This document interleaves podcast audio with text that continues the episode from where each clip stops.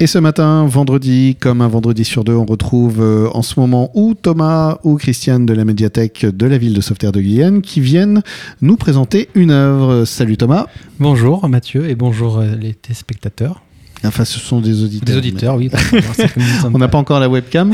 euh, donc, euh, donc c'est toi aujourd'hui, et tu viens nous parler d'un de tes jeux préférés, je crois, oui, jeux vidéo. C'est ça. Donc, euh, pour changer encore une fois, j'ai envie de vous parler de Dark Souls 3, donc l'un de mes jeux vidéo préférés, et aussi disponible à la médiathèque la grenetterie de la ville de Sauveterre. Donc euh, Dark Souls 3, qu'est-ce que c'est? C'est un jeu d'action RPG, donc là jusque la Reine Nouveau sous le soleil, édité et réalisé par, enfin réalisé par Hidetaka Miyazaki, donc une étoile montante du jeu vidéo, qui a sorti notamment euh, il y a deux ans un, un chef-d'œuvre qui est, qui est Elden Ring. Donc voilà, ça peut vous parler. Et pourquoi le jeu il est bien? Parce que c'est un jeu. Pourquoi il est bien Pourquoi il est bien le jeu?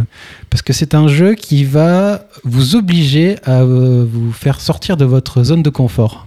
Donc c'est pas on met de côté les Call of Duty où euh, il faut juste tirer sur des gens et ça marche. Là, va falloir que vous fassiez l'effort de décrypter le jeu, de vous intéresser au jeu pour qu'il vous livre ses secrets et que votre expérience de jeu soit euh, agréable. C'est-à-dire que finalement, oui, tu parlais des Call of Duty.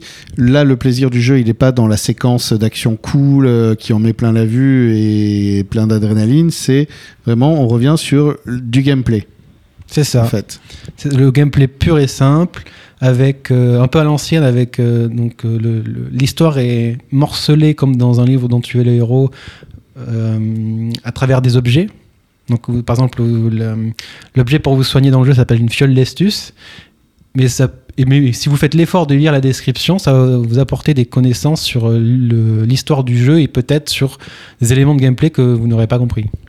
D'accord. Donc euh, voilà, par exemple, il y a des armes, elles ont peut-être un pouvoir caché, mais si vous ne lisez pas la description, vous ne, saurez jamais qu'elle a un pouvoir caché parce que vous n'avez pas, par exemple, les caractéristiques enfin les statistiques pour la porter. Vous n'avez pas assez de, enfin, de points dans ces domaines-là pour l'utiliser correctement. Du coup, vous ne, vous ne saurez jamais que cette arme, par exemple, elle est super forte. Quoi. Oui, c'est pas on trouve une arme, ouais, on la met dans l'inventaire, ça. ça. nous fait progresser les stats non. et youpi. Voilà, c'est ça. Par exemple, vous avez euh, donc de la, donc vous avez euh, la vie, l'endurance, la force, la dextérité, l'intelligence et la foi. Comme dans un RPG, donc ça veut dire que quand euh, vous allez dépenser une ressource pour faire monter ses caractéristiques, et plus vous montez ces caractéristiques, plus ça aura une influence sur votre, votre style de jeu. Et par exemple, il y a des armes qui ne veulent que de la force, mais si vous n'avez pas, monté la force, vous ne pourrez jamais l'utiliser. Donc c'est vous un peu qui décidez euh, votre façon de combattre, si vous, préférez être à distance avec de la magie ou au corps à corps avec un gros bouclier, une grosse épée, ou un peu plus agile avec euh, deux dagues. Donc le jeu, il est cool dans ce sens-là. Donc c'est un peu vous qui faites votre aventure. Et euh, donc le jeu, il est, le, enfin le, le jeu, est, du coup, c'est le troisième de la série. Donc euh, il vient, c'est un peu le menu maxi best-of euh, de tout ce qu'on on aime dans, le, dans, dans, la série. Il est en plus, il est accompagné de deux DLC Mhm. donc, qui, sont, qui viennent conclure à, à, brio avec un boss final du deuxième DLC qui est avec la musique et enfin rien que d'y penser là je me, je, me remémore ce moment qui est grandiose parce que c'est aussi euh, une bande son à couper le souffle.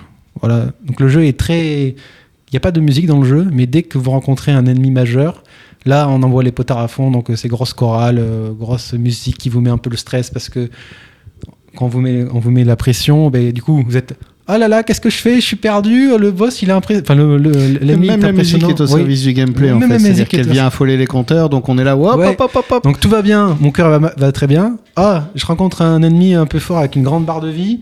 Ok, je suis un peu, je suis un peu euh, sous pression. Et là, paf, la musique elle arrive et du coup, les... elle me met encore plus la pression. Du coup, je perds mes moyens. Et c'est un univers. Alors, on arrive à la fin de la, de, oui. de la chronique, mais c'est un univers de dark fantasy aussi. Ouais, de dark fantasy. C'est très, très, très sombre, euh, médiéval, dragon, chevalier. Euh, conte arthurien. Dans le, par exemple, Eden Ring, il s'est inspiré de la légende de la, de la table ronde.